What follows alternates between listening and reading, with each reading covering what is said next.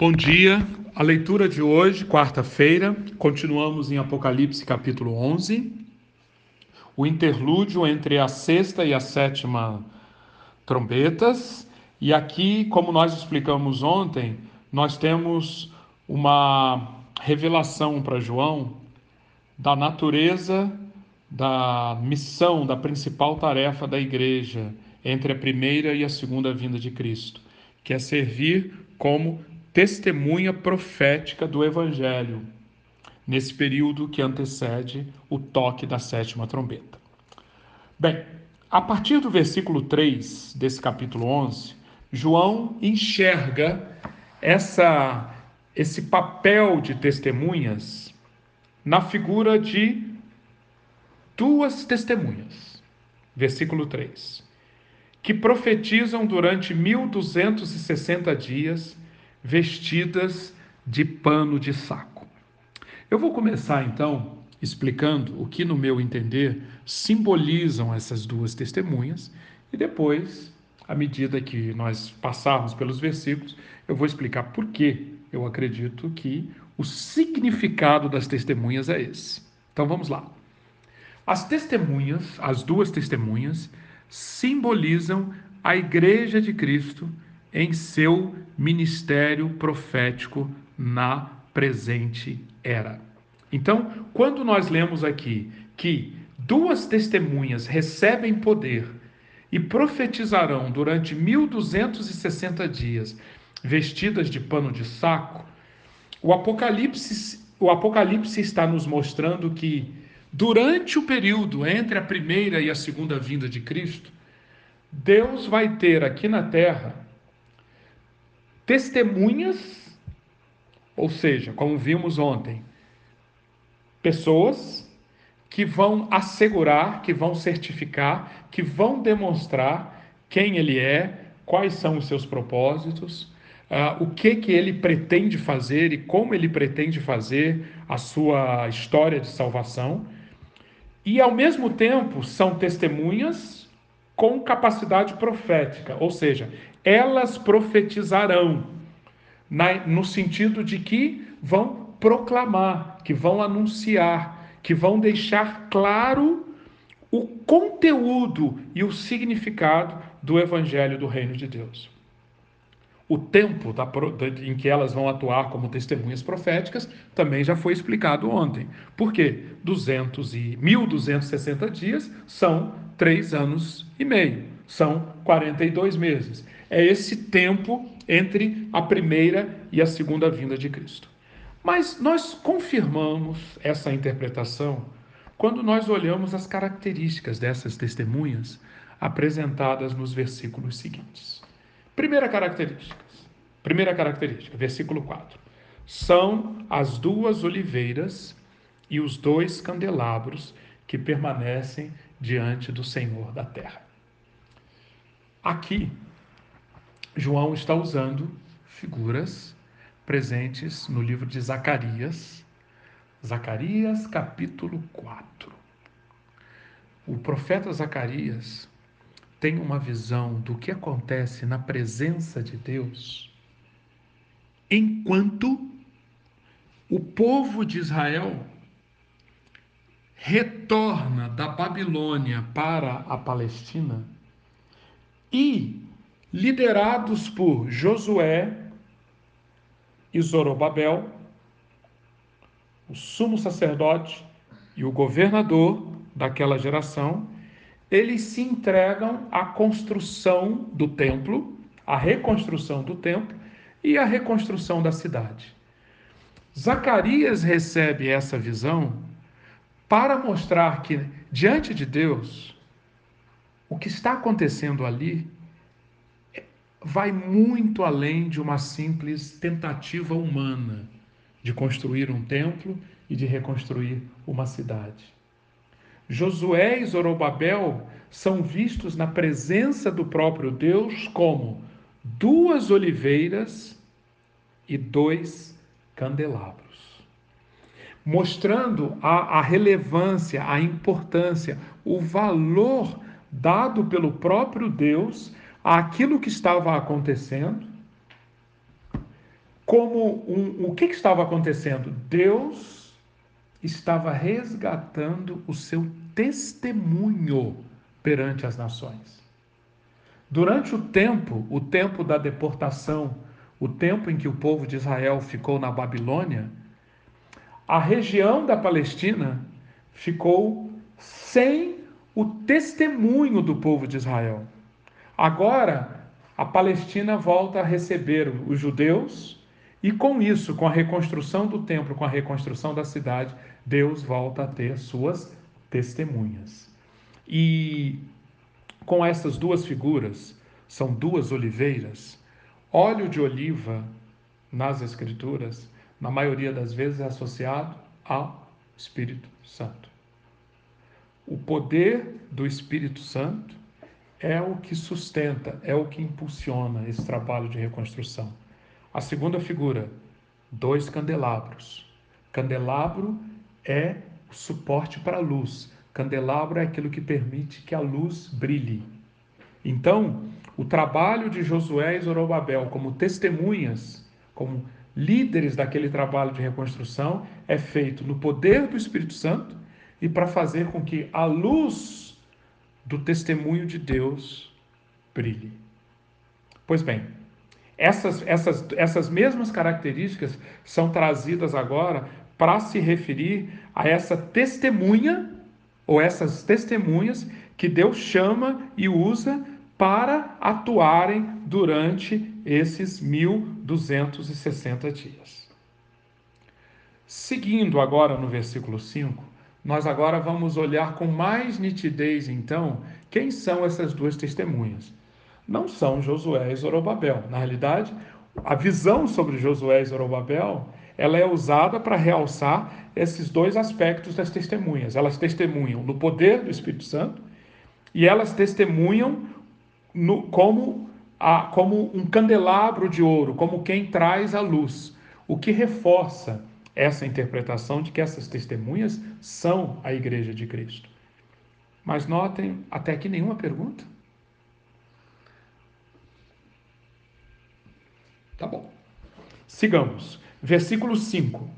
Versículo 5. Se alguém quiser causar-lhes dano, da boca deles sairá fogo que devorará os seus inimigos. É assim que deve morrer qualquer pessoa que quiser causar-lhes dano. Esses homens têm poder para fechar o céu, de modo que não chova durante o tempo em que estiverem profetizando, e têm poder para transformar a água em sangue, ferir a terra com toda sorte de pragas, quantas vezes desejaram. Aqui fica claro que o símbolo das testemunhas, das duas testemunhas, esse símbolo converge para a figura de Moisés e Elias. Elias, com a palavra profética de Elias como testemunha de Deus, fogo desceu do céu com a palavra profética de Elias, não choveu em Israel. Com a palavra de Moisés, através da palavra de Moisés, a água foi transformada em sangue e a terra do Egito foi ferida com toda sorte de pragas. Moisés e Elias, Moisés representando a lei e Elias representando os profetas eles simbolizam o todo das testemunhas de Deus, que vem da lei, a lei revela o pensamento de Deus, os princípios de Deus, a lógica de Deus para a vida dos homens. E os profetas? Os profetas fazem a ponte entre a lógica de Deus, os princípios de Deus, a lei de Deus e a vida prática dos homens. Os profetas indicam, mostram na prática o que é guardar a lei, corrigindo desvios em relação à lei e advertindo, exortando, alertando o que vai acontecer na nossa vida se os princípios de Deus não forem obedecidos. Então, Moisés e Elias representam aqui esses dois papéis que a igreja precisa ter para atuar como testemunha profética de Deus em todo esse tempo entre a primeira e a segunda vinda de Cristo. Esse, esse, essa figura de Moisés e Elias, essa descrição que nos remete a Moisés e Elias, tem muito a ver também com aquilo que é descrito no Monte da Transfiguração. Vocês se lembram da narrativa de Lucas do, do Monte da Transfiguração? O que, que está acontecendo ali? Jesus está prestes a ir para Jerusalém para cumprir a sua última etapa, que culminaria na cruz e na ressurreição. Ali, Jesus precisa dar como que um choque de realidade nos seus discípulos, para fazer com que a ficha caia e eles percebam com mais profundidade o significado da obra de Jesus, do que ele veio fazer, o significado da vinda do reino de Deus à terra. E como a vinda desse reino de Deus traria oposição, traria hostilidade, que culminaria na morte do próprio Filho de Deus. O que, que Jesus faz? Jesus então programa aquele momento em que ele aparece para Pedro, Tiago e João, transfigurado, na companhia de quem? Moisés e Elias, as duas testemunhas, conversando sobre a vinda do reino de Deus. E é muito interessante que, depois que eles terminam a conversa, o texto diz que Moisés e Elias sobem ao céu envoltos numa nuvem. E logo assim que isso acontece, ouve-se uma voz do céu que testemunha. Não sei se está ficando claro. Jesus é a testemunha fiel e verdadeira por excelência. Ele convida para acompanhá-lo duas testemunhas do Antigo Testamento. Depois que essas duas testemunhas são vistas, elas desaparecem, ouve-se uma voz do céu que testemunha que ele é o Filho de Deus, que ele é o Messias. A voz que, que, que, que é ouvida do céu diz: Ele é o meu filho amado, ouçam-no. E então, Pedro, Tiago e João, é como se ali naquele momento estivesse acontecendo uma transferência, como se Deus estivesse dizendo: vocês estão recebendo o meu testemunho, testemunho do Pai, vocês estão recebendo o testemunho de Moisés e Elias, agora o bastão está sendo passado para vocês. Vocês serão minhas testemunhas. É isso que acontece lá no Monte da Transfiguração, e é por isso que Moisés, os, Moisés e Elias, as, as, as figuras de Moisés e Elias são escolhidas para representarem aqui essas duas testemunhas que sintetizam o papel da igreja antes que a sétima trombeta toque. Pergunta? se, for, se as testemunhas são a igreja, aqui diz que, é, que eles tinham poder, todos esses poderes aí. É... Para fechar o céu, Sim. para que não chova, para transformar água em sangue. Sim. Excelente. Excelente. É, isso remete a Tiago capítulo 5, versículos 13 a 17.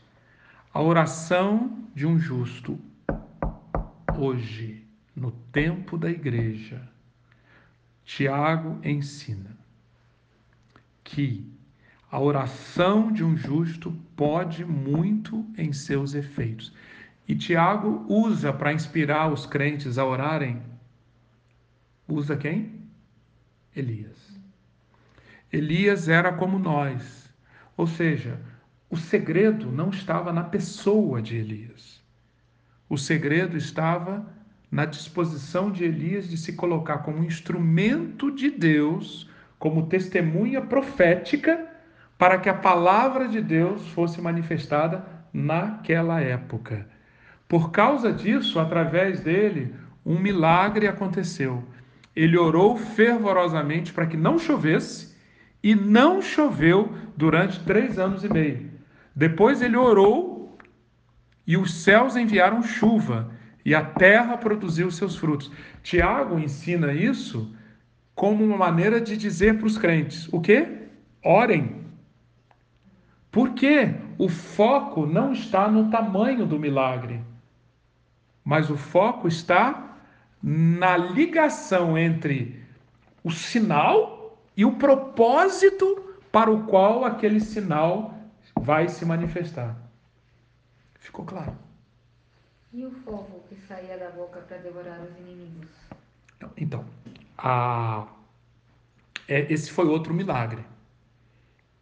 Esse milagre foi o, o, a descida do fogo que destruiu as ofertas a Baal. Né? Ou seja, o princípio aqui é, e isso tem total, total, total cobertura do ensino de Jesus nos evangelhos. Ou seja, a igreja, a igreja, nós, através das nossas orações, podem ser feitas coisas muito, muito maiores, até do que aquelas vistas nos três anos e meio do ministério profético de Jesus. Então, a igreja nunca pode ficar limitada pelo tamanho do milagre. Se um milagre for necessário, se um sinal extraordinário for necessário para que a igreja atue como testemunha profética, esse sinal acontecerá. Não é o tamanho do milagre que vai limitar ou vai impedir que a profecia seja manifestada. E é com essa abertura de mente, com essa visão, que nós deveríamos orar, que nós deveríamos viver como testemunhas proféticas. Outra pergunta. Na realidade, Mateus 18, 19. Se dois de vocês concordarem na terra em qualquer assunto sobre o qual pedirem, isso lhe será feito por meu Pai que está nos céus. Estão entendendo? Jesus está falando, em outras palavras, aquilo que Tiago estimulou depois. É, o importante é concordar na terra em qualquer assunto sobre o qual pedirem. O que, que ele está dizendo aqui? Assunto que tem a ver com testemunho profético. Ficou claro? Então, pergunte. Ok. É, essas pessoas, essas duas testemunhas, são uma representação da igreja. No, aqui no uma igreja depois da primeira vinda, nos dias atuais e antes da segunda vinda, certo? Isso, que vai acontecer todo todo tudo que está narrado aqui. Como que esse poder que a, a, igreja tem aqui funciona? Porque eles têm um poder lá que de, de de sair fogo, de jogar fogo e pragas e não sei o que. Isso é tudo meramente profético, é tudo meramente simbólico. algo simbólico ou é algo que vem da oração e pode literalmente acontecer? Eu não sei. É, é, pode literalmente acontecer. É a segunda, é a, é a segunda resposta que você falou. Ela é um símbolo, sim. No caso de trazer Moisés e Elias, trouxe como símbolos, mas símbolos para indicar qual realidade? De que tudo que for necessário para testemunhar do reino de Deus, da sua vinda, tudo pode ser feito. Não importa o tamanho do milagre. Coisas simples, coisas complexas, coisas pequenas, coisas grandes, não é isso que delimita o, o, o, o, que, o, que, o, que, o que vai acontecer na nossa vida através das nossas orações e através do nosso testemunho. Não é isso.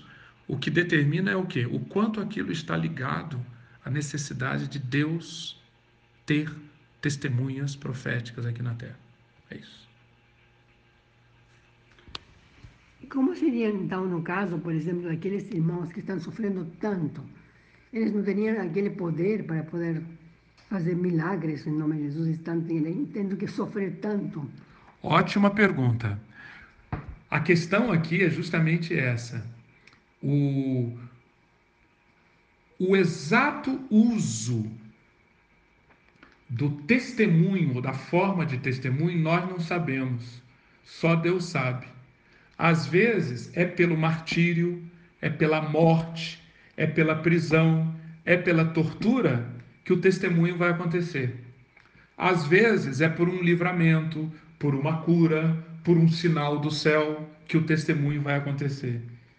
Então, respondendo a sua pergunta, por que tantos, não só hoje, mas ao longo da história, e à medida que a volta de Cristo se aproximar, tudo indica que isso vai se intensificar. Por que tantos vão ser torturados, mortos, é, injustamente? A resposta está aqui. Porque, em muitos casos, o testemunho, o testemunho, é um testemunho na forma de martírio. Em muitos casos. Eu quero, eu quero chamar a atenção também para o número 2. Por que 2? Ah, no Antigo Testamento,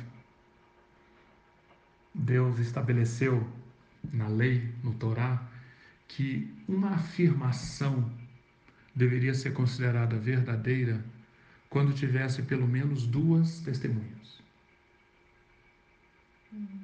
Esse mesmo princípio foi usado, por exemplo, no Novo Testamento, em 1 Timóteo 5,19. Na igreja, Paulo diz: não, não aceite acusação contra os presbíteros se não tiver pelo menos duas testemunhas. Então, o número dois para testemunho, aqui é simbólico? É simbólico, mas é um simbolismo enraizado nesse princípio de que, para ter validade, um testemunho precisa de pelo menos duas testemunhas. Muito interessante também a gente lembrar que quando Jesus enviou os seus discípulos, ele os enviou de dois em dois, duas testemunhas. Duas testemunhas sempre, dando-lhes autoridade sobre os espíritos imundos para fazer a obra dele de dois em dois.